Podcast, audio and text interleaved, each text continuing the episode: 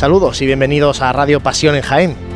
Arrancamos este mes de diciembre aquí en la radio Cofrade de Jaén. Lo hacemos eh, adentrándonos en la actualidad. Cofrade, vamos a tener un programa bastante completo, hablando de pasión, también de gloria, de mucha actividad cofrade en este mes de diciembre, mes eh, navideño ya. Ya tenemos todas las luces de Navidad por la ciudad de Jaén y ya tenemos también, como decía José el otro día, a Jesús Pegalajar, nuestro amigo Jesús, montando el Belén aquí en el Hotel Sagüen. José Ibáñez, muy buenas. Muy buenas. Ya tenemos a Jesús montando el Belén, ¿eh? a que voy le hago una entrevista.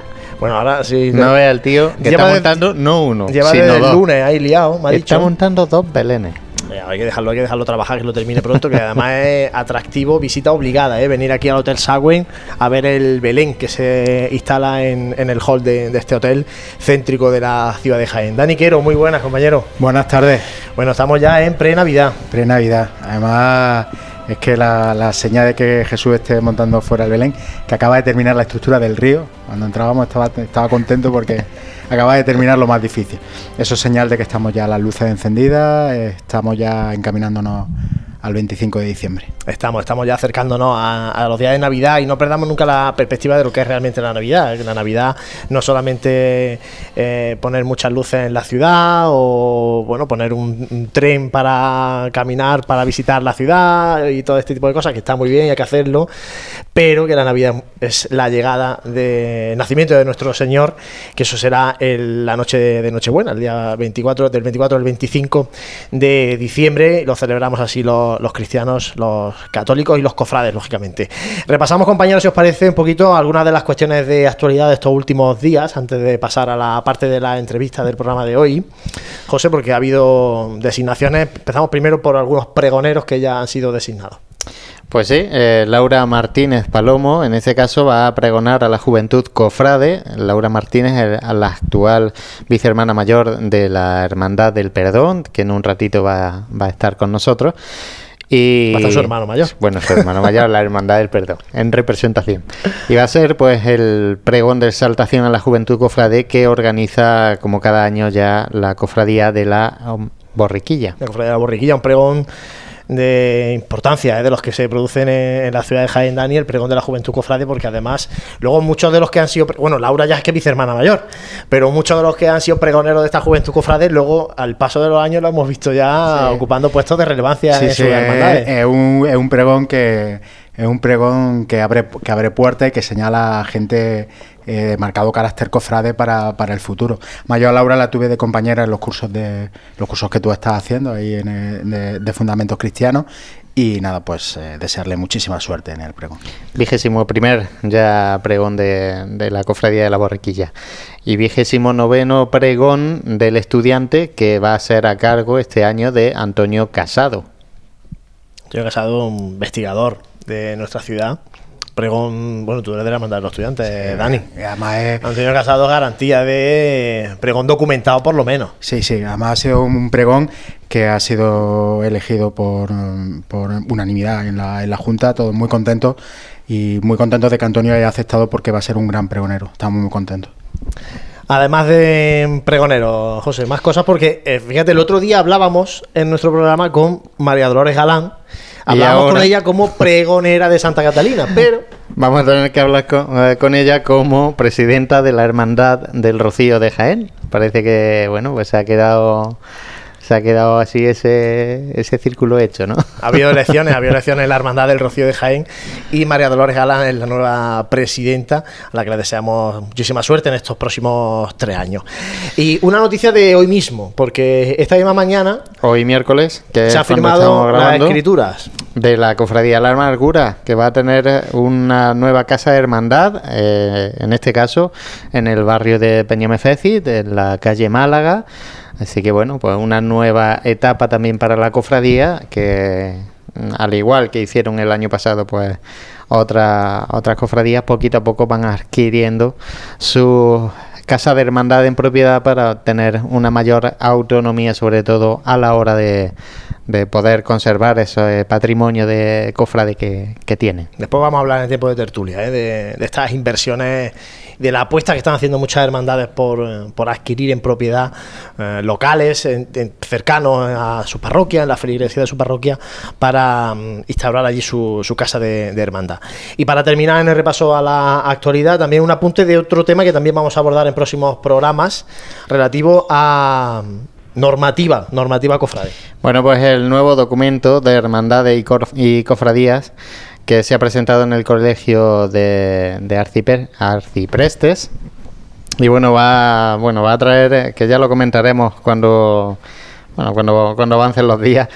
Ah, supongo que haremos una tertulia. Eh, va a tener eh, una nueva, va a traer una nueva forma de, organizar también a estas cofradías y hermandades que tenemos en la capital mm, para llevarlas pues de una forma un poquito más transparente, más eh, empresarial, si se puede decir esa palabra, pero bueno, con un poquito de mayor control sobre, sobre sus finanzas, entre otras cosas. Bueno, pues de, esa nueva normativa en torno a las cofradías y hermandades vamos a hablar en, en, futuros programas porque además es un tema muy, muy interesante y en el que personalmente eh, estamos, yo hablo personalmente, digo, muy pez en este asunto. Vamos a tener que empaparnos mucho eh, los cofrades y en este caso la Junta de Gobierno a la hora de eh, regir sus, sus, hermandades.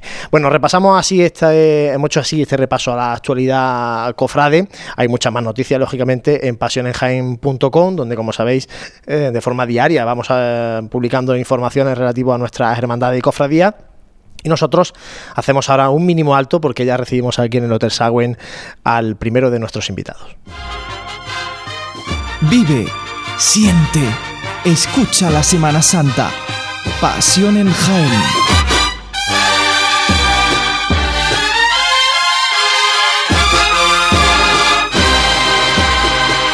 Pues ya tenemos aquí en el Hotel Sagüen al primero de nuestros invitados en este programa. Tenemos a Juan Jurado, que es el hermano mayor de la Cofradía del Perdón. Juan, muy buenas. Hola, buenas tardes, Juan. Bienvenido a Pasiones Jaén. Muchas gracias.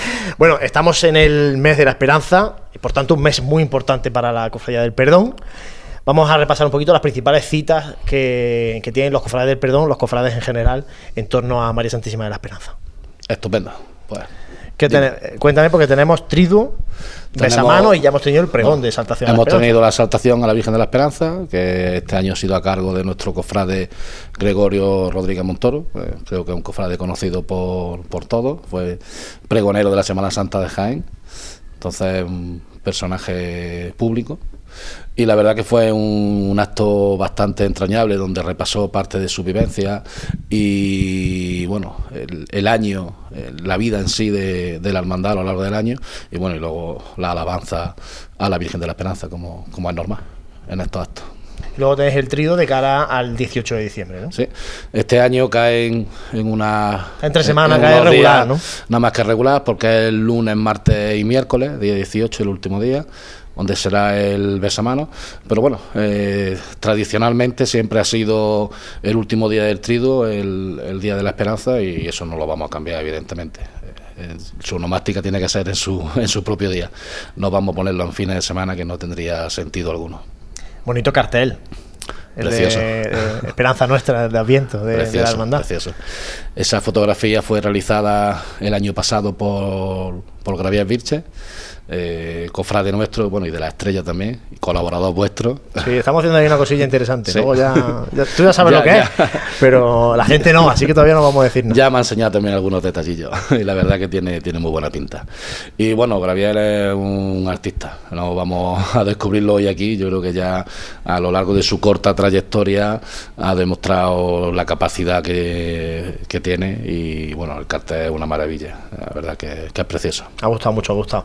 Eh, hablando de la esperanza, habéis puesto en marcha eh, la inicia una iniciativa solidaria que se mm. llama Proyecto Esperanza. Quiero que nos sí. cuente un poco en qué consiste este Proyecto Esperanza. Bueno, Proyecto Esperanza nace a raíz de que nuestra vocal de, de caridad, María del Mar, pues tenía muchas ganas de poder colaborar con AGICAN, que es la Asociación de, de Mujeres de, de Cáncer de Mama.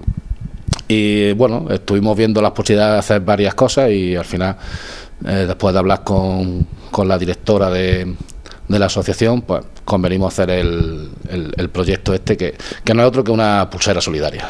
¿Vale? Eh, es un sobrecito pequeño donde aparece una estampa de la Virgen, eh, donde va la pulsera y el dinero que se recaude, evidentemente, pues irá destinado a, a la asociación. Pero no será un dinero destinado eh, simplemente a una aportación económica, sino que con ese dinero a mujeres que por desgracia tienen esta enfermedad y están luchando por ella, eh, de pocos recursos, pues subvencionar lo que es la peluca que, que desgraciadamente tienen que comprar.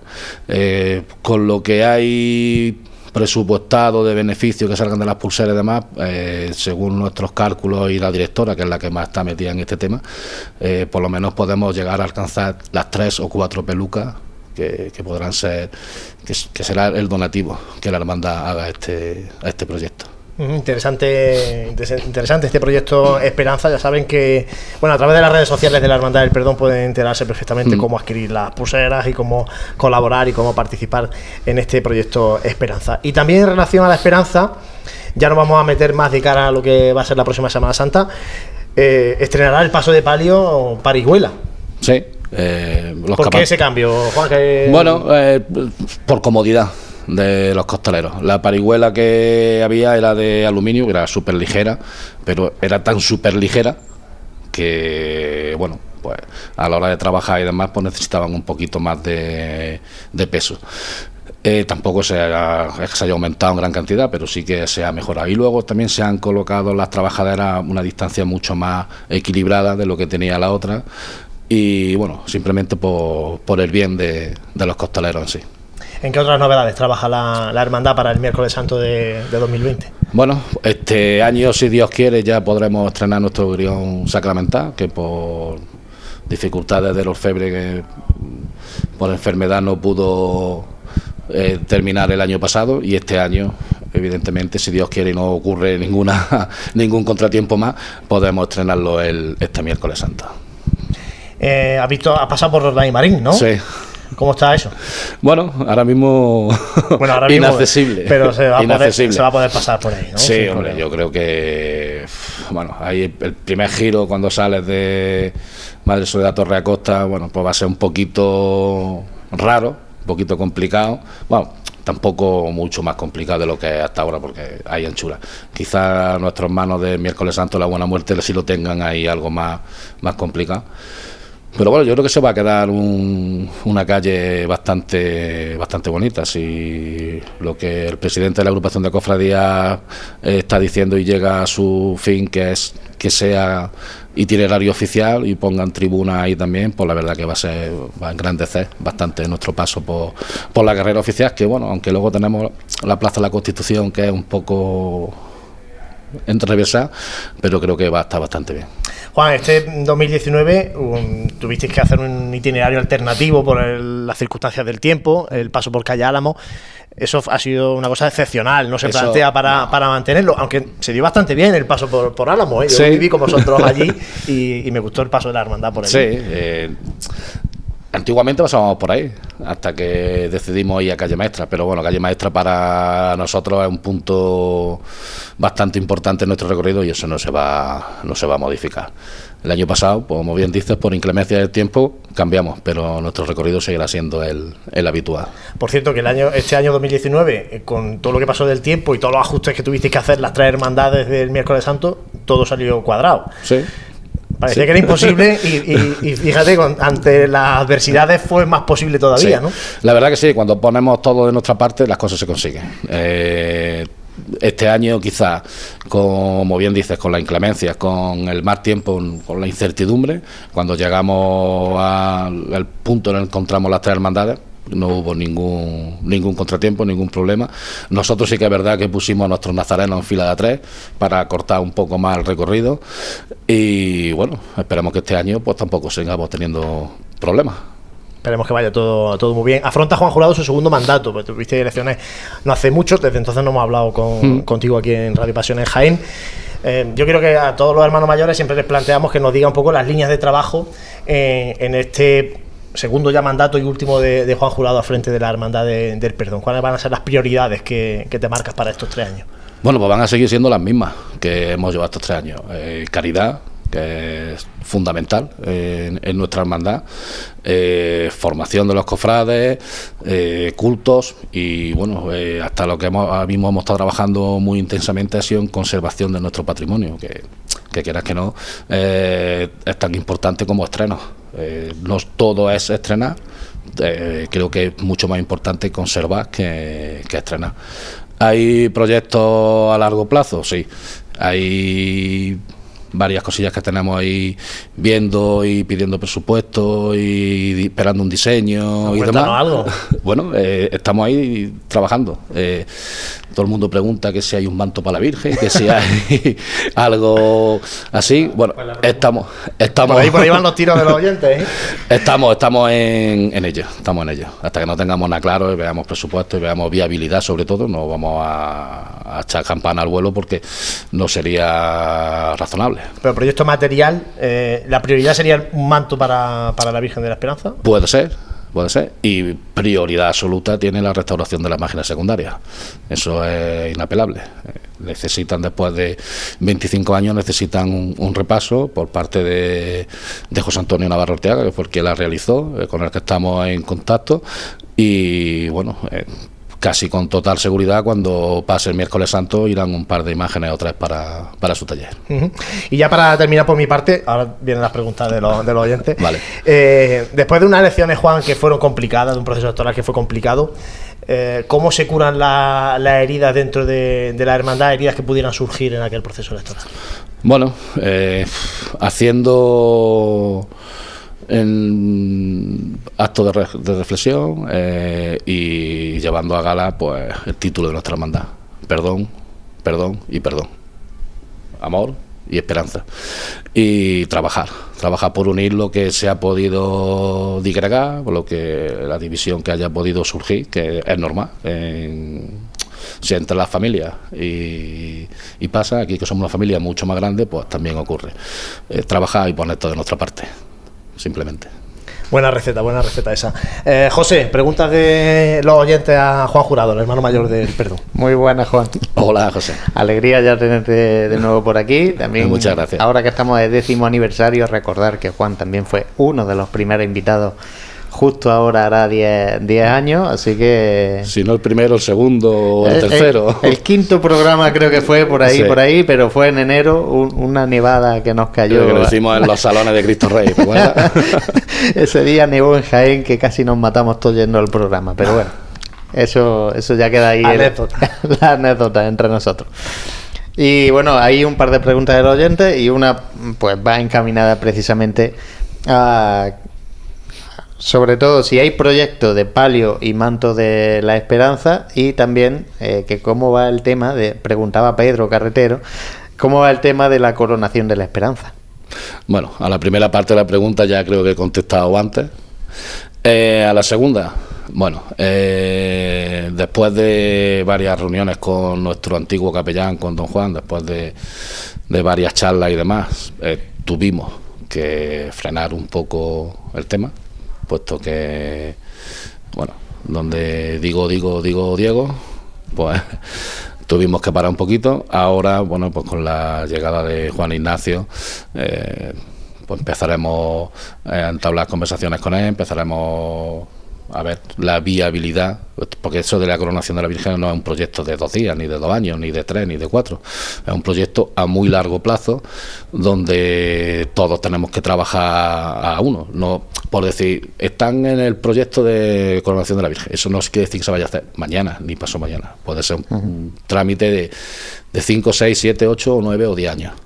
Pero siempre tiene, que, que haber, empezarlo, tiene que haber un comienzo. Si no hay un comienzo, no. Lo que pasa que, bueno, dices coronación de la Virgen y parece que es que mañana va a salir la Virgen de la Esperanza en su palio, recorrerse Jaén para que vayan a la catedral y le pongan una corona. No.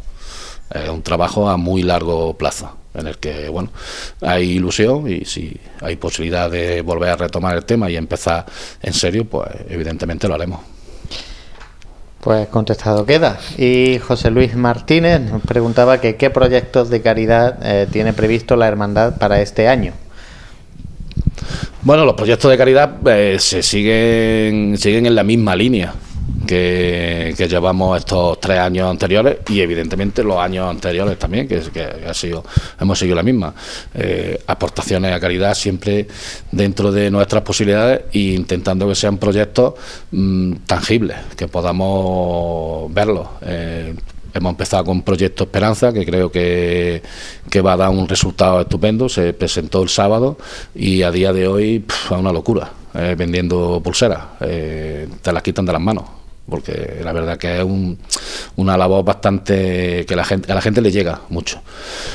Seguiremos trabajando muy, muy, muy de cerca con Mano Unida, donde estos tres años anteriores hemos tenido unas una aportaciones bastante importantes. Seguiremos trabajando con ellos, seguiremos con nuestras campañas de Navidad, con nuestros juguetes de los niños, bueno, pues caridad uno de los pilares fundamentales de la, de las hermandades.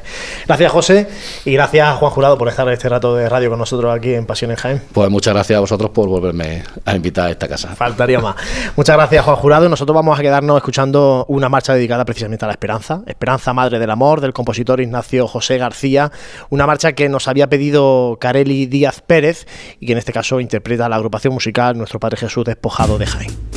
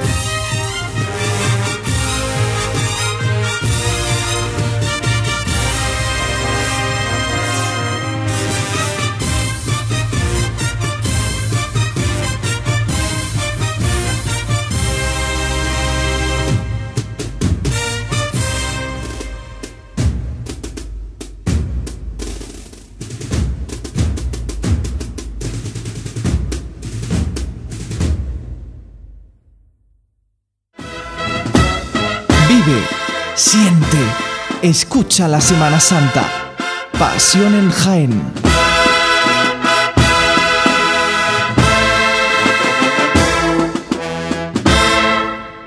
Seguimos en Radio Pasión en Jaén y ahora vamos a hablar en este programa de un acontecimiento importante porque como saben la Cofradía de la Divina Pastora está celebrando el 425 aniversario de, su fundación y entre las eh, actividades, eh, entre ese programa de actos y cultos extraordinario, pues eh, han, tenido ese concurso de composiciones musicales bastante novedoso y el próximo día 14 de diciembre va a haber un concierto muy, muy especial. Para hablar de todo esto tenemos con nosotros aquí en el Hotel A José Enrique Solas, que es secretario de la Cofradía de la Pastora. José Enrique, muy buenas. Muy buenas tardes, encantado. Y también está por aquí David López Garbi, que es miembro de la Junta de Gobierno de la Pastora y colaborador técnico, especialmente de este concurso musical. David, muy buenas. Buenas tardes. Bueno, eh, José Enrique, David, como decía, el próximo día 14 de diciembre, eh, en el Teatro Infanta Leonor, concierto eh, que es el colofón un poco a este concurso de composiciones musicales eh, Divina Pastora, un concurso muy novedoso y que, bueno, parece que ha tenido bastante éxito. Contanos un poco, primero, por cómo surge la idea de, organizar este concurso y contanos un poco cómo ha ido transcurriendo hasta este próximo día 14. Eh, pues efectivamente llevas toda la razón del mundo. La verdad que es una cosa inédita, es una cosa insólita y novedosa para nuestra ciudad de Jaén. Y todo surge pues de una forma muy sencilla. Una vez que la comisión organizadora se plantea organizar un 425 aniversario con la dignidad que nosotros queríamos darle a, nuestra imagen titular en este aniversario y sobre todo cumpliendo un poco también con el compromiso de, nuestra ciudad para con nuestra ciudad, pues entonces eh, junto con la cantidad de amigos que nosotros tenemos y personas que, que nos asesoran y nos quieren y, y, y nos intentan ayudar. Concretamente, nuestro amigo Gabriel Escavia fue el que personalmente a mí me propuso la posibilidad de, de, crear un evento de estas características. Pues dicho y hecho, nos, nos pusimos manos a la obra, eh, pensamos de que era factible, pensamos que no era tan complicado como a priori podía, podía parecer, eh, pero realmente, bueno, pues era muy ostentoso, era, era temerario al principio, pero bueno, se pudo organizar. Y es cierto que lo organizamos con muchísimo cariño, con mucha fe, con mucha responsabilidad y profesionalidad también. Contamos con el apoyo de, de David, contamos con el apoyo de, Gabriel, había que pensar en un jurado de prestigio, había que pensar en unas bases concursales que, que fueran muy profesionales y que estuvieran a la altura de, de estos posibles aspirantes y compositores. Y, poco a poco iban pasando los días, sacamos las bases, eh, generó una expectación inusitada, la verdad que satisfactoria por parte nuestra, 34 aspirantes son los que se presentaron de todo el territorio nacional, sorprendentemente hasta de Canarias, eh, se ha presentado una marcha de Bruselas, eh, dos de Alemania, eh, bueno, de todo el territorio nacional de Madrid, de Toledo, de, de Zaragoza, bueno, impresionante, la verdad que satisfactorio. Estas marchas se pusieron eh, en manos inmediatamente del jurado, cuatro miembros del jurado que ahora hablaremos de ello, eh, y estuvieron estudiándolas el tiempo que cada uno, cada uno requirió, y eh, se estableció un fallo porque de lo que se trata es de seleccionar a ocho composiciones, las mejores entre ellas, ocho composiciones finalistas, para que pudieran ser interpretadas. Son las que van a ser interpretadas el 14 de diciembre. Correcto. Este concierto solidario con, con, la Sociedad Filarmónica Nuestra Señora de la Oliva de Salteras va a interpretar en exclusiva para nosotros, va a montar esas ocho composiciones finalistas, las cuales se han seleccionado solamente con el lema, obviamente se desconoce el nombre del autor, solamente lo conocemos yo y, y, y el comité técnico nada más, y entonces, porque también es muy importante que, que se presente una, una partida se presenta una, eh, lo que es una, una, estructura musical, pero no sabemos cómo va a sonar por parte de una banda. ¿no? Entonces, la verdad que es un reto bastante novedoso, muy atractivo por parte de la banda de la Oliva, muy atractivo por parte de, de, del jurado, y realmente estas ocho marchas finalistas pensamos que han sido las mejores entre las que se han presentado. Entendemos de que el nivel ha sido medio alto y, estamos muy, muy satisfechos. ¿no? Este concierto realmente, eh, bueno, con una banda muy buena, pues esperamos que realmente reúna los requisitos, la expectación y espero que el patio de butacas pues realmente acompañe ¿no? a lo que es el, espectáculo en sí. ¿no? Hablaremos de, del concierto, pero yo quería preguntaros, después del éxito, porque son 34 composiciones musicales, eh, en un primer concurso, después del éxito, no sé si esto es para seguir repitiéndole, yo no sé si el concurso me refiero, no sé si de forma anual o bianual o cada cinco años, pero ¿Eso se plantea dentro del, del seno de la hermandad o no? La verdad que, la verdad que, que es muy bonito eh, y es atractivo y es tentador, ¿por qué no? Pero es cierto de que esto es, un- es una circunstancia propia de un aniversario, ¿no? Creo que un aniversario tiene que tener eventos propios, específicos y muy particulares y creo que desde el punto de vista objetivo, creo que por lo menos ahora mismo a priori no está el planteamiento de volverlo a repetir. Entendemos de que no debemos de, de suplantar más cosas con respecto a lo que es el aniversario propio. Claro, nosotros lo que queríamos también en un principio era aumentar, por decirlo así, el, reper- el repertorio musical que tiene la Divina Pastora para el aniversario. No queríamos llegar a un aniversario sin tener marcha, una gran cantidad de marchas para estrenar el día del aniversario la verdad es que ha sido todo un éxito el, el concurso. Las ocho marchas finalistas pues mm, son de muy buena calidad musical. Hemos tenido grandes compositores de Córdoba, de Sevilla, de Cuenca, de, de toda la geografía española, hasta de Tenerife. Y bueno, la verdad es que esperamos que Jaén se vuelque en este, en este concierto, que es algo inédito aquí en Jaén, la primera vez que se hace. Como ha dicho José Enrique, no creemos que se vaya a repetir porque era para el aniversario, para conseguir aumentar ese patrimonio musical.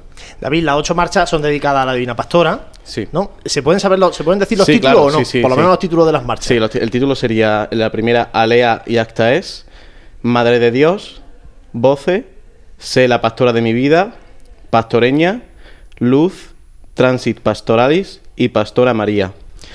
Bueno, ¿y qué han dicho? eh, ¿Qué os dice la Oliva de Saltera? Una vez que ya la. Porque ya están, ya están las marchas montadas. Ellos están ensayando el concierto. ¿Qué os han dicho?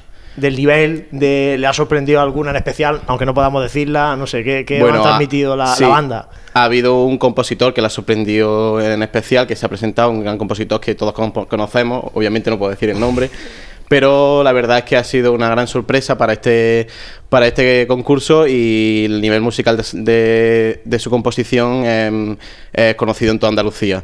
Entonces, pues también, bueno, han tenido problemas como siempre, en todos los concursos siempre hay problemas, pero se han solucionado rápidamente y la Oliva la verdad es que en todo momento se ha volcado eh, con nosotros, en la reunión que tuvimos también para firmar los contratos de- del aniversario, se mostraron muy eh, de nuestra parte, muy eh, generosos en, en el tema de que van a montar todas estas ocho marchas, porque va a ser algo inédito y por parte de la Oliva todo ha sido beneficio.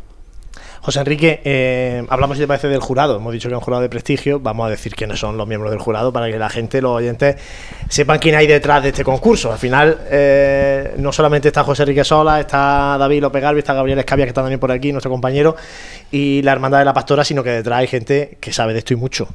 Efectivamente, nosotros eh, era una gran preocupación porque eh, ya que empezaba a desarrollarse lo que es el trabajo y la organización de este evento, había que tener un, jurado de altura, un jurado de prestigio y sobre todo un jurado que técnicamente estuviera capacitado y preparado como para asumir este reto, ¿no?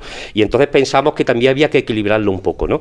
Porque el tema de la composición es muy variopinta, es muy ha, ha variado un poquito, puede ha, o ha podido cambiar con el paso del tiempo. Entonces hemos intentado buscar un poco compensar las edades, ¿no? Eh, gente de prestigio que ya están incluso jubilados y gente más joven que está empezando prácticamente, como quien dice, en el mundo de, la música, ¿no? Entonces decidimos de que, de que la persona más veterana íbamos a contar con un paisano nuestro de la vecina localidad de Villargordo, que es don Andrés Martos Calle, que precisamente ocupa el cargo de, está actualmente jubilado, ocupa el cargo de teniente coronel del cuerpo de música del cuerpo de músicas militares eh, musicales, ¿no? Entonces ha sido director, es director profesional de orquesta y de coros y es compositor destacando pues un sinfín de, de, de obras en su haber, ¿no? Una de las Eh, últimas dedicada a la Virgen de la Capilla. Correcto, ser, ¿no? efectivamente, y, y posiblemente podemos adelantar en primicia, ¿verdad, David? Eh, seguramente nos dedique, nos dedique una marcha a, a la Divina Pastora de las Almas para su aniversario, ¿no? Gozaremos también con ese, con ese privilegio, ¿no?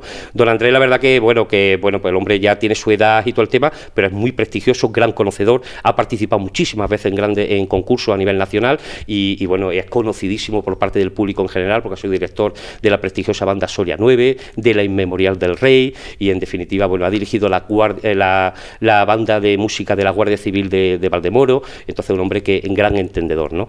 Contábamos también con una persona de prestigio, lo más importante de todo, y el primer contacto que así se hizo fue con una paisana nuestra también, que es un talento, un talento de la música, una directora de orquesta de reconocido prestigio a nivel nacional, que es Amadora Mercado Pérez, que es de la vecina localidad de Bailén, que mira por Ordonde es la directora actual de la Oliva de Salteras, ¿no? Entonces, muy amiga también de, Gabriel, con vínculos eh, de relaciones familiares, y entonces, bueno, pues esa fue la que la, el detonante por el cual empezó a facilitarnos un poquito todo, ¿no? El contacto con la Oliva, el contacto, la organización de este evento y este tipo de, de circunstancias, ¿no? Amadora Mercado, como todos sabemos, es directora de orquesta eh, profesional por el Conservatorio de, de Málaga, ¿no?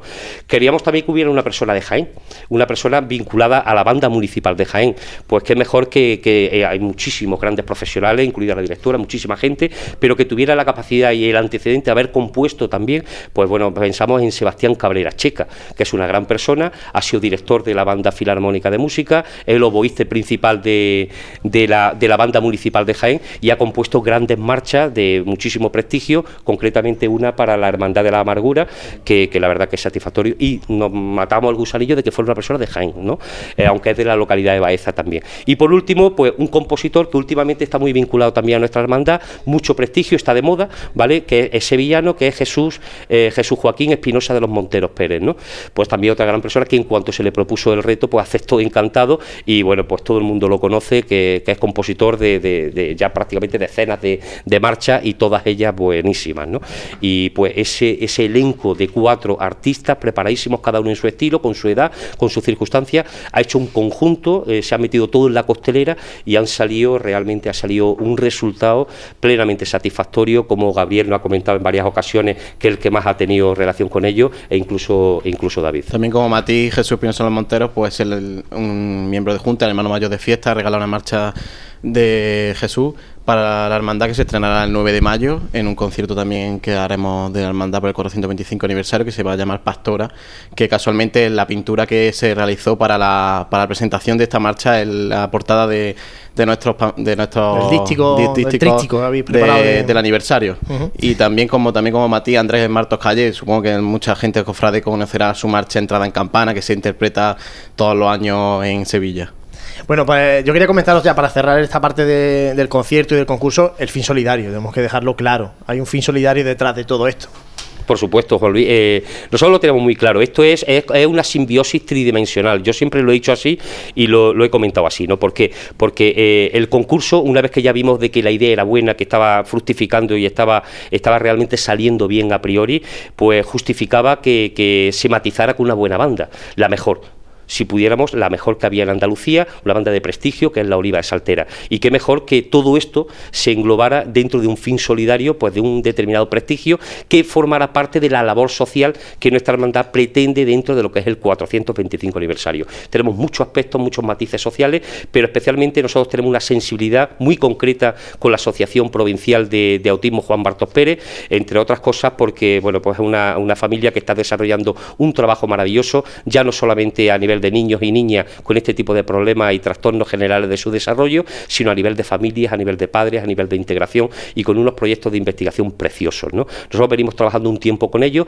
e incluso eh, como anécdota nosotros podemos decir que en solidaridad con ellos nosotros la pastora, que a alguien le ha podido sorprender, lleva dos años sin tirar cohetes. Como consecuencia de, esta sensibilidad y esta solidaridad especial para miembros de nuestra, de nuestra hermandad que padecen y están afectos de, de esta patología, pues realmente nosotros no vimos ningún problema con romper la tradición de no tirar cohetes en ningún momento de nuestras festividades. ¿no? Por tanto, el fin solidario es para la Asociación Provincial de Autismo Juan Martos Pérez y estamos muy orgullosos de ello.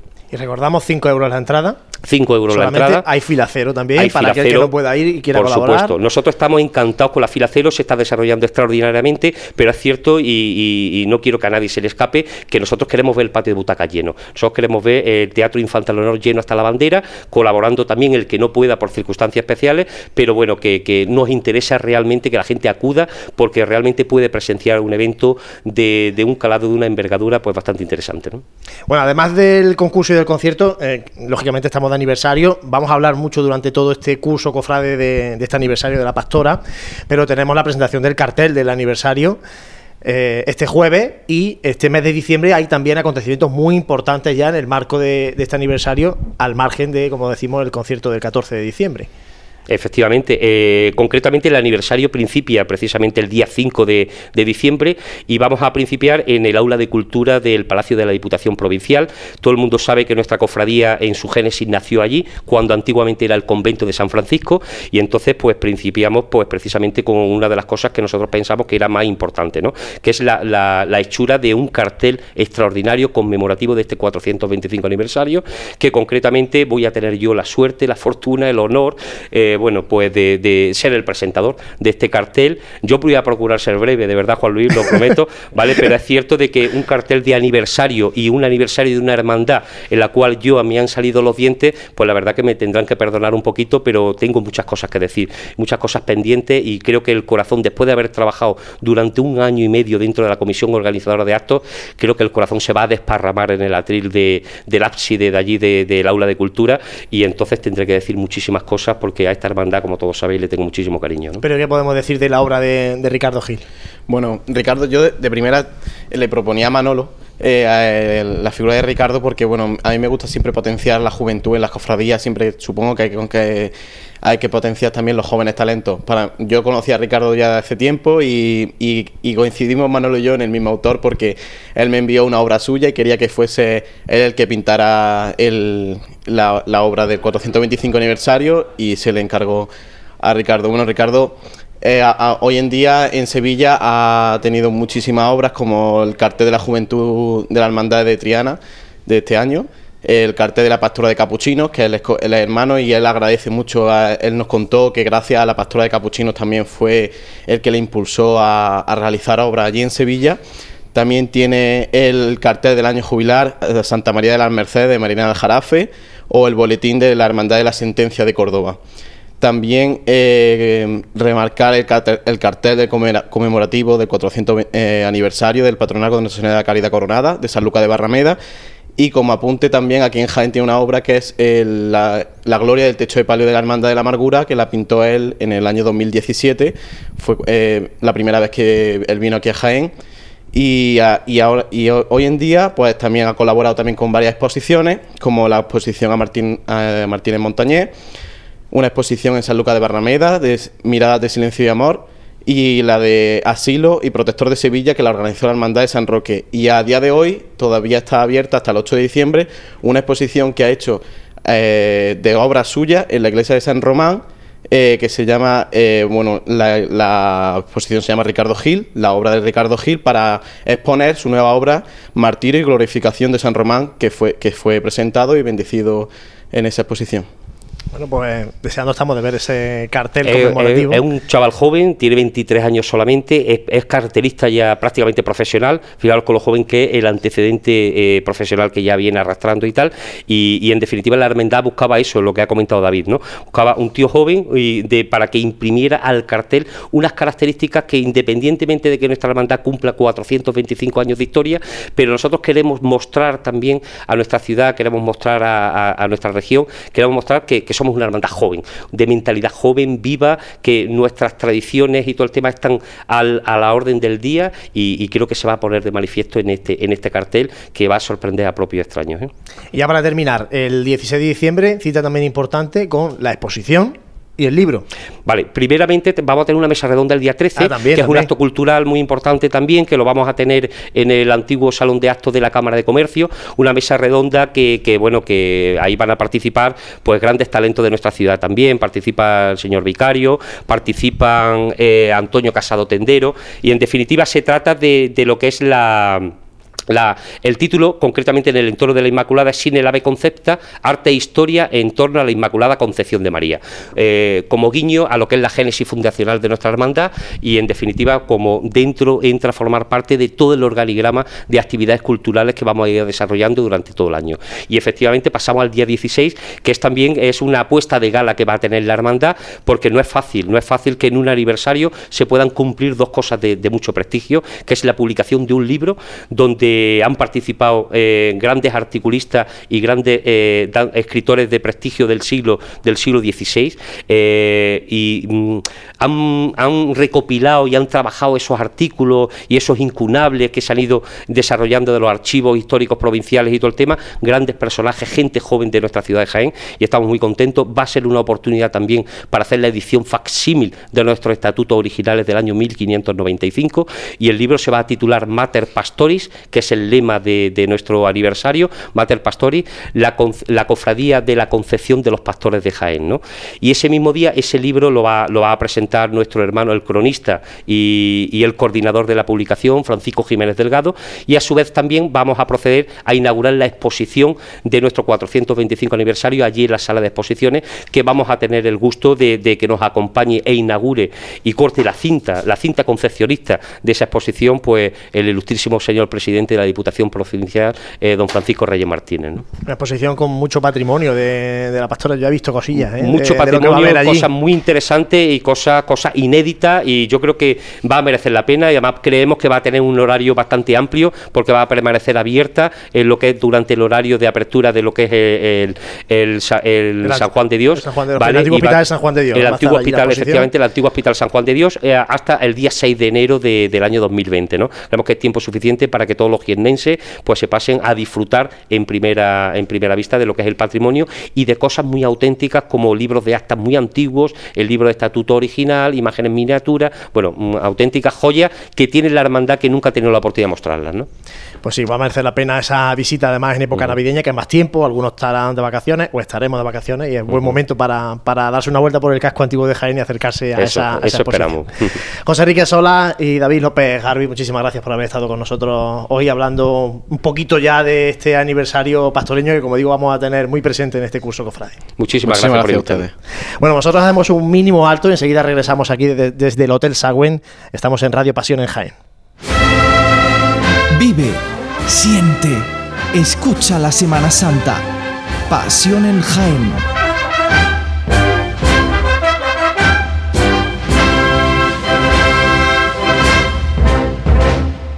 Continuamos en Radio Pasión en Jaén y ahora, José, abrimos la ventana a nuestra provincia de Jaén, rica siempre también en temas cofrades, y comentamos un par de cuestiones que, que han tenido lugar estos últimos días. Pues sí, lo primero, ese encuentro, el 31 encuentro diocesano de cofradías y hermandades que ha tenido lugar este año en Baeza, en la ciudad de Baeza. Eh, ese encuentro que se realizaba normalmente en torno a la fecha de Cristo Rey en, en Jaén, pero pues este año se ha trasladado a la vecina localidad de Baeza. Y también vamos Con a... motivo, de, con motivo del año habilista, de San Juan de Ávila, el año habilista, por eso se ha hecho en, en Baeza. Y también vamos a destacar, eh, bueno, pues esa donación que ha hecho la banda Pedro Morales del Opera junto con un grupo de cofrades, pues al municipio, en este caso del Opera, eh, con una imagen de Santa Cecilia, que ha sido obra de Mario Castellano en sus talleres eh, sevillanos, aunque es. Pues sí, la verdad es que era una, una demanda casi de mucho tiempo ya, la que, la que tenía el ópera en torno a Santa Cecilia, porque la banda Pedro Morales del ópera, que como sabéis, eh, viene ya muchos días a la Semana Santa de Jaén, bueno, domingo, lunes, martes y miércoles va a estar este próximo, esta próxima Semana Santa, esta banda del ópera aquí en nuestra Semana Santa. Eh, como digo, en torno a Santa Cecilia siempre organizaban una serie de, de conciertos, de actos y también cultos, y le faltaba la imagen de, de la santa físicamente, bueno, pues ya han conseguido tener esa, esa imagen de Santa Cecilia que procesionó incluso este año ya por, por el pueblo. Simbólico también, ya que Santa Cecilia, patrona de la música, y en este caso, pues que sea una banda de, de música la que se echa para adelante para hacer esa donación, pues, oye, pues no, no deja de ser eh, llamativo también. Claro que sí, hay que reconocérselo también. Bueno, pues esos son los apuntes que, que damos esta semana de noticias de la provincia y ahora también, como es habitual en estos programas de Radio Pasión en Jaén que estamos haciendo en este curso Cofrade, eh, vamos a mm, abrir esa sección Pasos en la Historia que nos trae Manuel Consuegra, que en este capítulo, en este tercer capítulo, ya nos habla un poquito de un escultor muy importante de, mm, de la época casi renacentista, en ese camino del renacimiento ya al barroco en Jaén, nos habla de Juan de Reoliz. Pasos en la historia. En el programa de hoy hablaremos por primera vez de un autor nacido en nuestra ciudad, Juan de Reoliz. Juan de Reoliz es un escultor, nacido en 1506. Se formó fuera, en Sevilla, y casi con toda seguridad en Granada, donde conocería la figura de Diego de Siloé, autor, entre otras importantes obras, de la Catedral de Granada y Málaga. Su estancia en la ciudad nazarino está confirmada, pero su adscripción al estilo artístico que se realiza en Granada no hace pensar que se formó en esta ciudad. Sea como fuera, pronto se volvería a instalar en Jaén. Voces tan entendidas como las de Domínguez Cubero lo califican como el mejor escultor contemporáneo de Vandelvira, junto con Luis de Aguilar. Esta es la importancia de este escultor que se considera el origen de la Escuela Jienense de Escultura, escuela que une las tendencias localistas con la influencia de aquellos artistas que nos visitaron y de donde salieron autores tan importantes para nuestra Semana Santa como lo son Salvador de Cuella y Sebastián de Solí. Su importancia trasciende de lo puramente cultural, destacando su labor en la arquitectura y en el mundo del urbanismo. De esto nos habla el historiador José Manuel Marchal.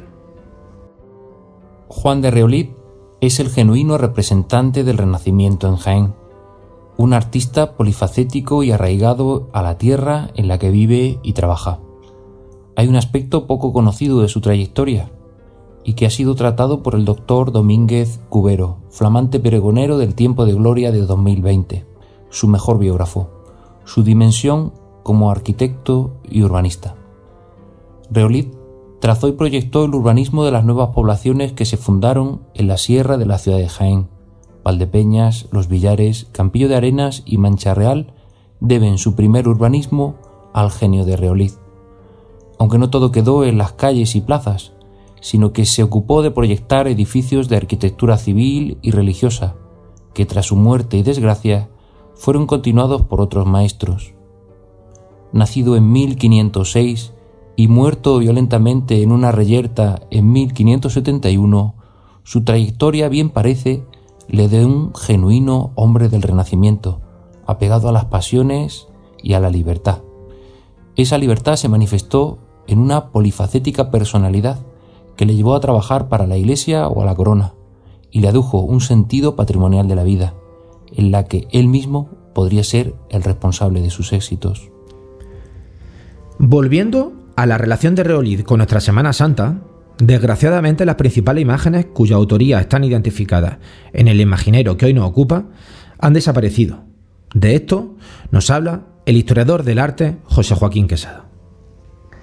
Desgraciadamente, la temprana e interesante contribución de Juan de Reolid a la imaginería procesional, como sus Cristos de la Sangre de Linares o el de la Veracruz de Torres, ha sido destruida pero sí contamos con un magnífico ciclo iconográfico con escenas de la pasión y la resurrección de Cristo en los ocho relieves que circundan la linterna de la bandervillana iglesia del antiguo convento de Santa María Magdalena de la Cruz, la actual parroquia de la Guardia de Jaén, que es uno de los templos más destacables y desconocidos del Renacimiento en nuestra tierra.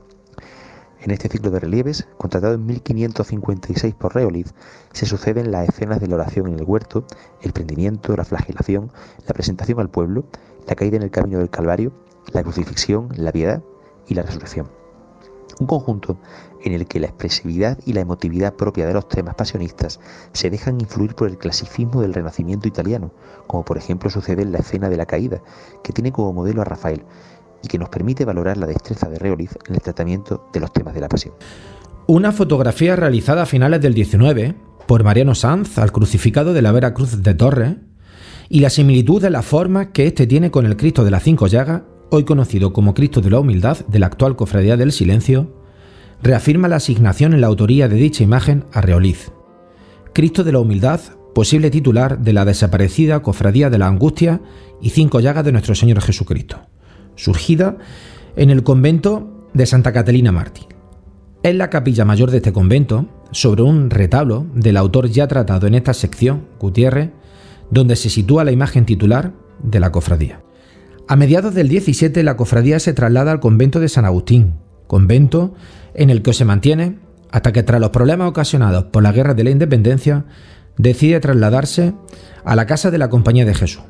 Pero sería por poco tiempo, ya que después de la desamortización de Mendizábal, el Cristo acabaría en la ermita de San Clemente, de donde lo recupera la Hermandad del Silencio para la fundación de su cofradía. Hay conocimiento de que la Virgen de la Cofradía, la de la Virgen de la Angustia, la Cinco Llagas, la realiza Luis de Aguilar, por lo que podremos pensar que es este mismo autor el que realiza la imagen cristífera que nos ocupa. La autoría, por tanto, no está definitivamente asignada a Reoliz. A destacar la gran similitud de este Cristo con el que se realizó en la misma época en Martos para la cofradía de la Veracruz de dicha localidad, y del que hoy solo se conserva su cabeza.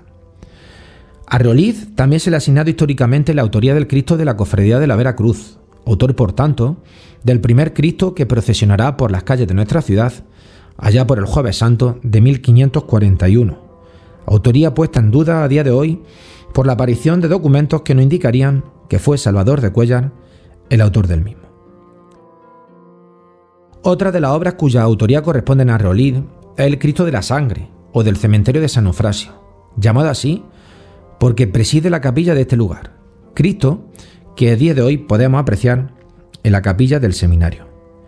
Para finalizar el acercamiento que le hemos dado en el programa de hoy a Reoliz, podríamos describir la obra de tan insigne autor como una obra clasicista, ya que toda su obra está sometida al canon clásico, con un estudio anatómico excelente, atento al lenguaje artístico del Renacimiento.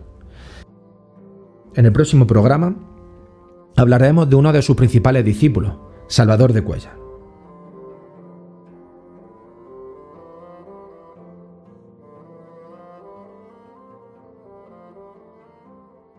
Y como es habitual en estos programas de Radio Pasión en Jaén, antes de terminar en esta recta final, abrimos el tiempo de tertulia. Para ello saludamos a Fran Cubero. Fran, muy buenas. Con un, micro, con un micro, es posible. Pásale el micro, Dani, que, que no me doy cuenta. Hay que no estado, no he estado rápido, no he en la tertulia.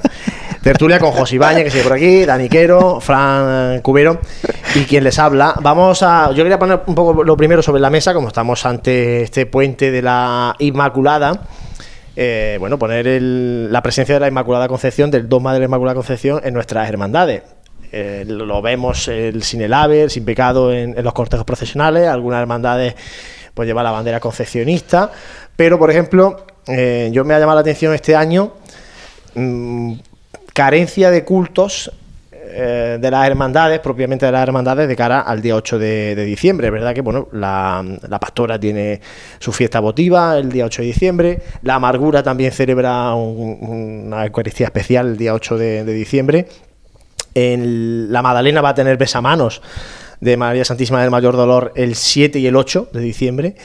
Eh, el 8 de diciembre también hay besamanos de María Santísima de la Trinidad, pero no tanto por la Inmaculada Concepción, sino por el décimo aniversario de la, de la Virgen, que se clausura ya con este besamano extraordinario. Pero no sé qué os parece a vosotros, si, si están las hermandades de Jaén eh, implicadas en, en este dogma de la Inmaculada Concepción y, se demuestra el día, del, el día de la Inmaculada, que es el 8 de diciembre. Pues no hay mucho arraigo de, de celebrar entre hermandades pasionistas, principalmente no hay mucho arra- arraigo de celebrar esta festividad tan, tan arraigada, nunca mejor dicho, aquí en, nuestro país. Mm, quitando la Divina Pastora, que el origen fundacional sí era el culto a la Inmaculada Concepción, porque eh, la iconografía de la Divina Pastora no surge hasta 1703. Y la Santa Capilla de San Andrés, que es también cofradía de la Inmaculada y fue además la que se encargó de hacer el culto, el traslado de la Inmaculada que se hacía con la vigilia de los jóvenes a, a la catedral. La verdad, mm, las hermandades pasionistas, pues, son fechas complicadas. Está el puente, que mal- malamente llamamos ahora de la Constitución, que, Bueno, siempre se di- Constitución, claro, pero eh, siempre ha sido el puente de, de la Inmaculada, ¿no? Entonces, pues, mm, entre que es unas fechas complicadas, las vísperas de la Navidad, ya la gente empieza con las compras, eh, los cofrades tiran para otras ciudades con mucho más arraigambre en la Inmaculada, como puede ser Sevilla, con las actuaciones de las tunas, la cantidad de besamanos que hay. La verdad es que es una mala fecha para atraer a los propios cofrades y no, no tiene mucho arraigo entre sí, entre lo que es probablemente las cofradías. José, Dani. Pues la verdad es que todo lo que ha dicho Fran lleva, lleva, lleva bastante razón. La, la, las hermandades eh, están, es una fecha festiva. eh, mucha gente sale sale de viaje y, y, en fin se están con preparativos de Adviento, con preparativos de todas las hermandades preparativos de Navidad y sí que es verdad que la fecha queda un poquito más un poquito más mm, desapercibida. Hay que recordar que la Inmaculada Concepción es la patrona de España. Eh, no es la Virgen del Pilar, como hay gente, la Virgen del Pilar es, patrona de la hispanidad, de, toda la, hispanidad, pero la patrona de España es la Inmaculada Concepción. La Inmaculada Concepción, que, mm, es un dogma de fe que Pío, Pío IX en 1854 eh, así, así lo declara, y, ese, y ese, ese dogma de la Inmaculada Concepción se declara como tal en gran parte debido a eh, la tradición española y a toda la fuerza que, había hecho durante siglos la Iglesia española, eh, que ha sido que fue siempre el, gran adalid del culto y la devoción a la Inmaculada Concepción.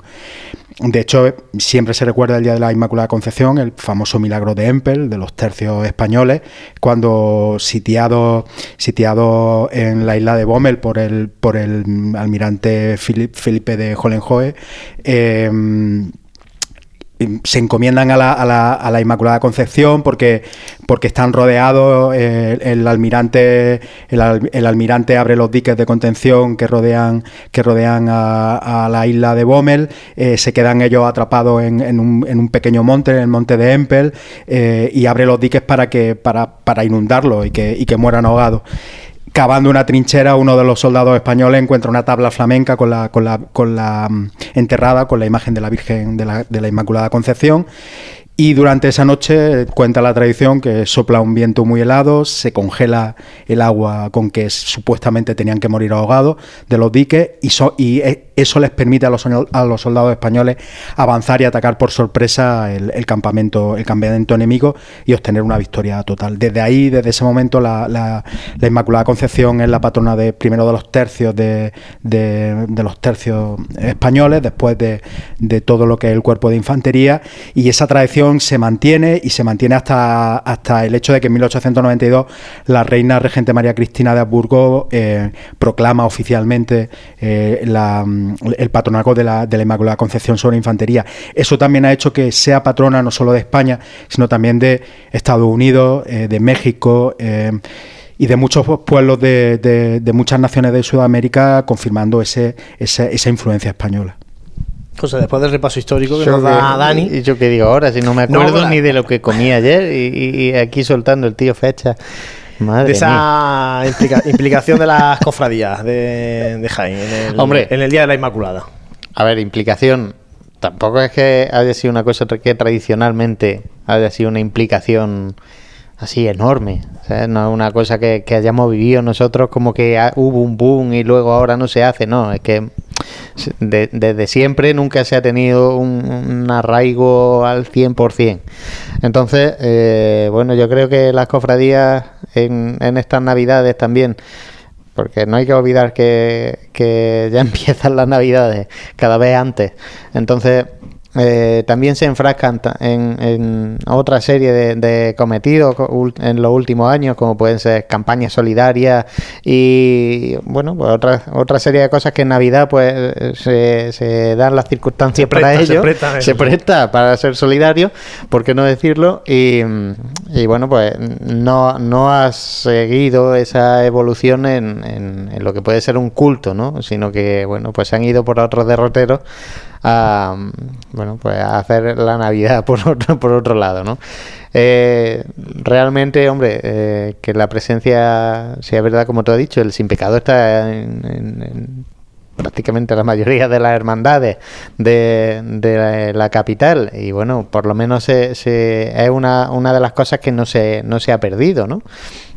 Así que bueno, yo creo que tampoco hay que ver esto como una cosa alarmista, porque es que realmente, bajo mi punto de vista, tampoco se ha tenido durante la historia de la semana de las cofradías de pasión y de gloria en, en Jaén como esa, esa tradición al 100% por, por llamarla. Bueno, eh, antes del siguiente tema, hacer una corrección, porque como eh, equivocarse iba a recordar. Es, de humanos.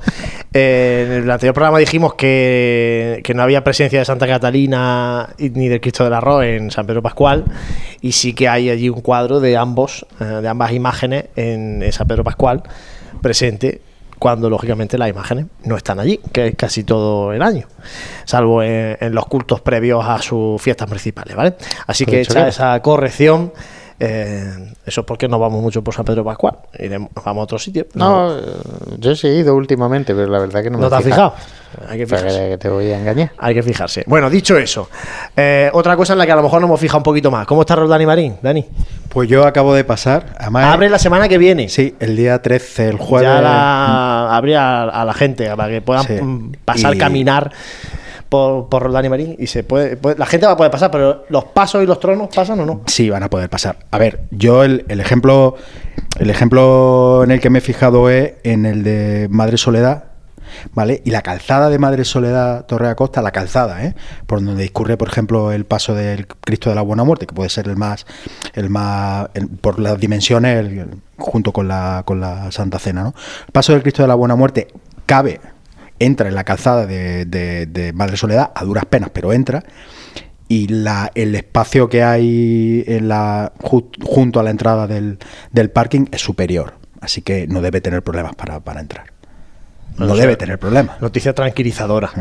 A ver, no, no va a entrar, o sea, no, no, va, no va a discurrir con, con, con una Bueno, pero son pocos gran metros. alegría, pero bueno, son unos pocos Pocos metros. metros hasta salvar el- la bocana de, Sí. ¿no? de No, no va a haber parking. problemas, pero es, es simplemente medir. Si tú pasas por la calzada de Madre Soledad y la calzada de Madre Soledad es más pequeña que el... Que ¿Y el que balcón?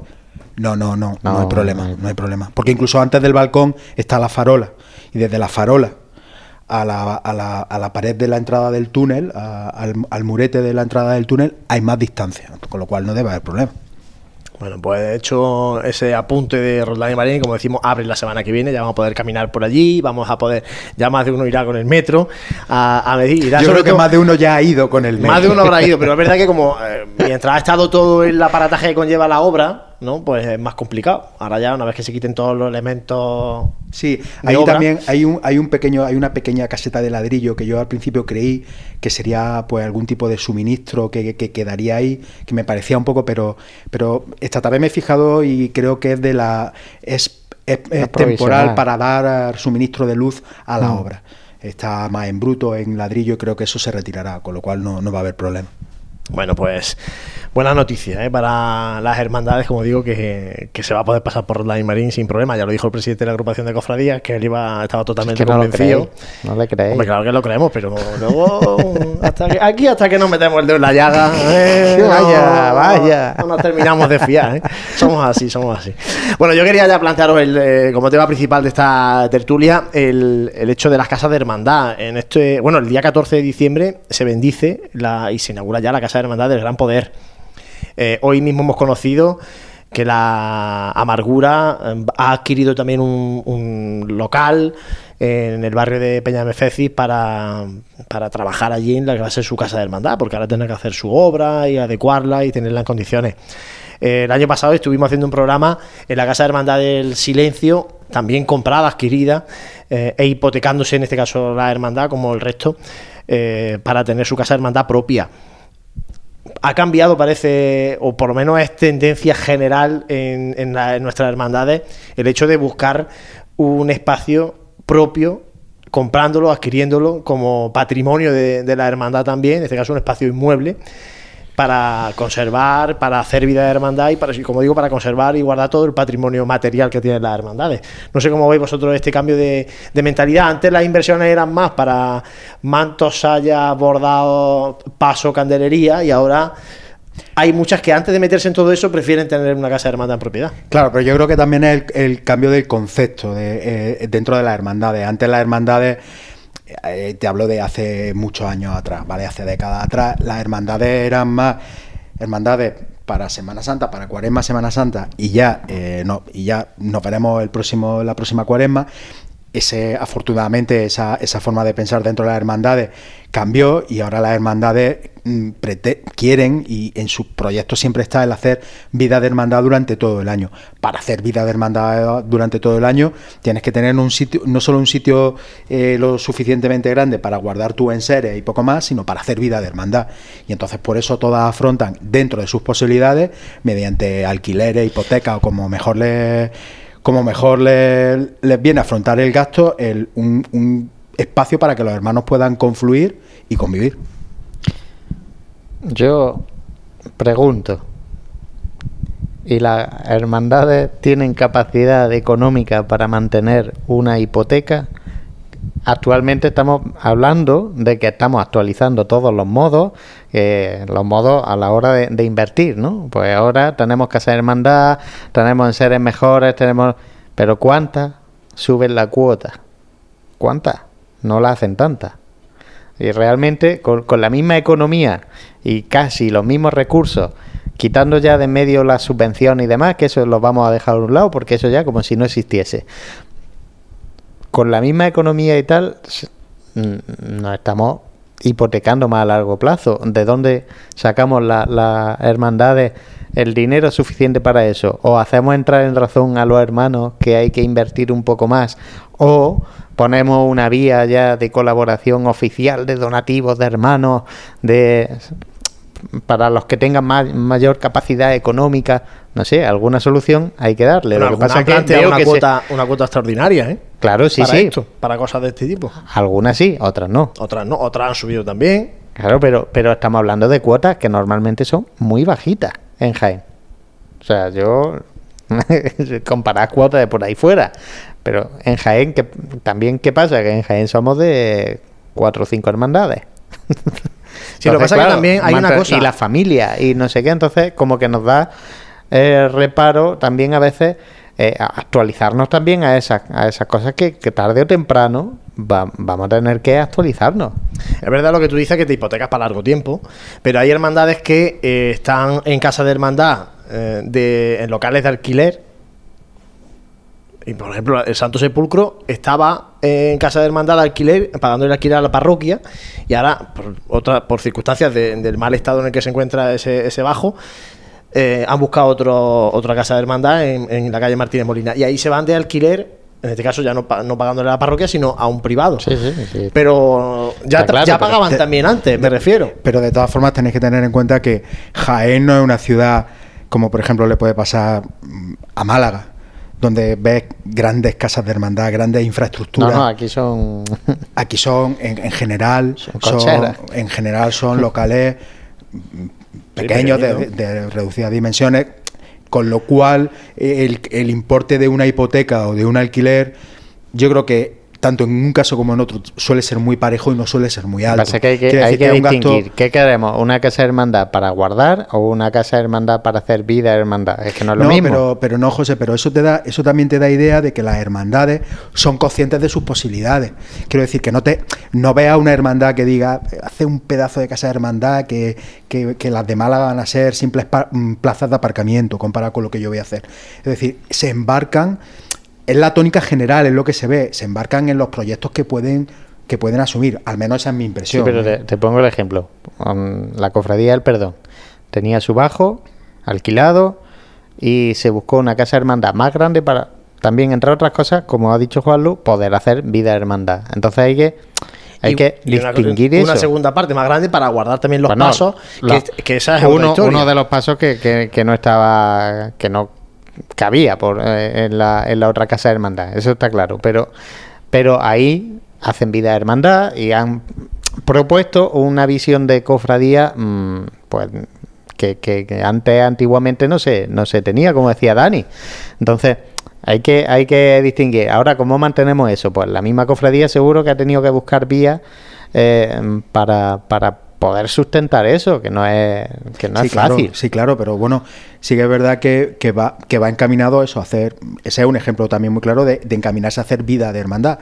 Allí hacen sus reuniones, hacen en Navidad su, eh, Sí, yo era como ejemplo de que han cambiado una casa hermandad que ya tenían alquilada por otra casa hermandad que son que es más grande, en fin, para, para te permite muchas más, poder más permitir Claro, es esas que cosas. además eh, las hermandades han tenido que buscarse también casas de, de hermandad porque en las propias parroquias se han encontrado ya sin sitio para guardar todo el patrimonio que tenían, o que tienen.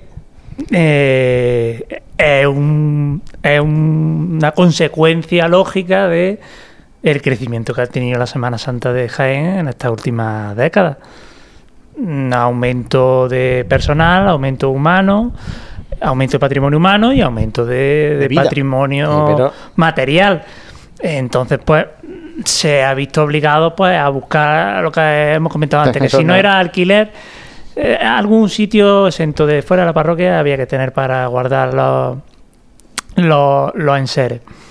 Entonces, respecto de la economía que decía José, pues se busca, hay que buscar la fórmula que, que sea.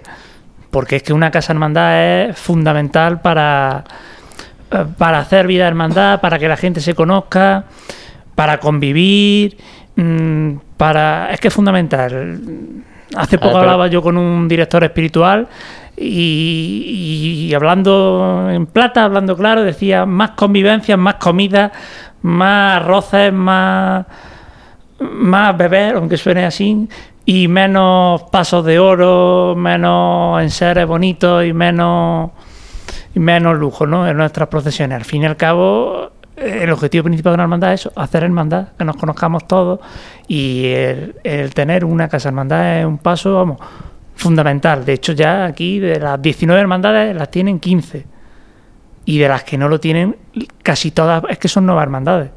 Y luego la libertad Es que da tener una casa de hermandad. Eh, mm, es que no tener que estar dependiendo de, del horario de la parroquia. del horario de la parroquia y es- es que es que es fundamental y luego pues, para cualquier actividad con los más jóvenes eh, con los costaleros luego está lo que habéis mm, afirmado de la disyuntiva de si se quiere para convivir o también para guardar los pasos Mm, ahí hombre cada- está la nave de la agrupación de cofradías que bueno está como está Eso está Bueno, siendo ya un estaba problema. peor antes, eh, estaba peor y antes, está como luego. está y está en el estado legal en el que está Pero es que también. ahí está, es que el, el Está estado en el legal estado de legal esa en el que está también. Puede, puede derivar en que las hermandades tengan que buscarse un sitio cada una por su Eh, cuenta porque no se pueda guardar más tiempo allí. Entonces, pues hay casos, pues Dani lo puede decir, como el de los estudiantes que tienen su casa hermandad y ahora ha adquirido un local pues para guardar los pasos cerca de, de la casa hermandad y cerca de, de, de la parroquia. En el silencio, pues también ha podido meter los, los dos pasos en, en la casa hermandad. Mm, Depende para lo que se quiera. Lo ideal es que se puedan meter también los, las parihuelas a los pasos, pero eso ya dependiendo de la economía y de las Mm. posibilidades de cada, de cada hermandad. Yo lo único que quiero apuntar que tengo que decir ya sobre esto es que eh, tampoco se puede caer en, en esa cosa de hacer, hacer, hacer, hacer, que nos falta el dinero, el dinero, el dinero, el dinero, y que luego parezca que la cofradía lo único que hace en todo el año es cosas para, para sacar dinero. Y, y relegamos a un lado eh, las cosas importantes de la, de la cofradía. Actividades para sacar dinero. Eh, la feria para sacar dinero. Eh, La lotería, La lotería, venga. Tú llévate cinco tacos y no los quiero de vuelta. Eh, que no podemos caer en, en- en que son generadoras de, de ingresos, porque luego nos va a llegar el, el- es lo que hemos comentado antes, el nuevo estatuto que se prepara, que se prepara de, de economía para las hermandades, que muchas pues se van a tener que adaptar, que muchos de esos ingresos vamos a ver por dónde se meten, en fin, que, que tampoco yo veo ahí un peligro de, de- embarcarse en, en un proyecto que, no se pueda mantener a largo plazo, ¿no? Y que parezca que, que, que ya no es una cosa que, que esté dejando a, a- a corto plazo de dos, tres años, que ya estamos hablando de que, oye, sea alquiler o sea hipoteca, sea lo que sea, que es una cosa que eso va a durar durante mucho tiempo. Sí, una vez que ya te metes diferentes juntas de gobierno. una en vez que ya te metes en un alquiler y metes ahí tu enseres y metes no sé qué, ¿qué va a hacer? ¿Lo va a quitar? No, si ya tiene, ya se ha acostumbrado la, la hermandad a funcionar así. Eh, eh, que son cosas que hay que meditarlas mucho, por eso también muchas cofradías han tardado tanto en, en tener una, una casa de hermandad. Y quizás ahora, que en los últimos años se están animando a, a tener en propiedad una casa o alquilar una casa y demás, pues también las unas se han llevado a las otras de la mano. No digo, no digo yo que no. Hombre, yo creo que, como decía Dani, mm, se están haciendo las cosas bastante bien. Creo que ninguna eh, se está metiendo en, una, en un embolado que no Hombre, pueda no digo asumir, yo. ni mucho menos. no digo la casa hermandad, como No, y decía de luego, Málaga. y luego sí te digo una cosa, yo creo que Bueno, pero es que en Málaga, en Málaga eh, existe una circunstancia especial. Bueno, Eh, eh, las casas de hermandad, como tienen que hacer de templo en la mayoría de, de, de hermandades para poder salir y entrar de allí, el propio ayuntamiento le cede el suelo a casi todas las hermandades. El solar se lo cede por eh, 75 pero levanta años. la casa. Ya te cede el suelo, pero tienes que ejecutar la obra. Y hay a- auténticos edificios. sí, sí, es verdad, Yo te puedo comentar que la Hermandad de la Misericordia de Málaga ha pedido un préstamo de 900.000 euros para realizar su casa hermandad. Paga, paga eso. Sí, pero bueno, Lo ha, pagado, hablando- lo ha pagado en tres años. estamos hablando de presupuestos muy diferentes a los que tienen las hermandades de Jaén, eso es evidente. Pero bueno, pero mm, que te cedan el solar es algo, sí, Sí. lógicamente es, es una connotación distinta. Lo que tienen las casas hermandad, ah, es que allí en Málaga la utilizan hasta de caseta de feria. Las casas de hermandad. Es otro, es otro Eh, sistema es diferente. otro es otro mundo sistema. distinto. Pero es verdad que eh, lo que decimos aquí, y, y yo creo que también es muy acertado, en este caso las hermandades eh, se están patrimonializando. De cara al futuro, la hermandad ya tiene en patrimonio un bien inmueble que puede poner como aval de muchos otros proyectos futuros. Mira, es que realmente hay muchas hipotecas donde el importe mensual de la cuota de la hipoteca es muy similar a la del alquiler. Y entonces la hermandad dice, bueno, pues para, para estar pagando un alquiler, estoy pagando una hipoteca y al final estoy adquiriendo patrimonio para la hermandad, para, para el futuro, para los cofrades. Entonces, eso es otro argumento que además, eh, no solo a nivel de hermandad, sino que en España tiene mucho predicamento entre, entre todo el mundo. En vez de alquilar, pues compro. ¿Por qué? Porque me quedo con patrimonio. Sí, Ahí, pero- eso, eso es una mentalidad muy española. ¿eh? Sí. En otros sitios de Europa no pasa, pero aquí en España es muy habitual. Pero cuando compras tienes que hacerlo ya con la mentalidad de ¿para qué la quiero? O sea, Claro, eso es, o sea, otra hay- cosa hay es que, que tú compres- planteárselo o- bien. otra cosa es que, tú te hipoteques lo que no puedes o que compres lo que no puedes.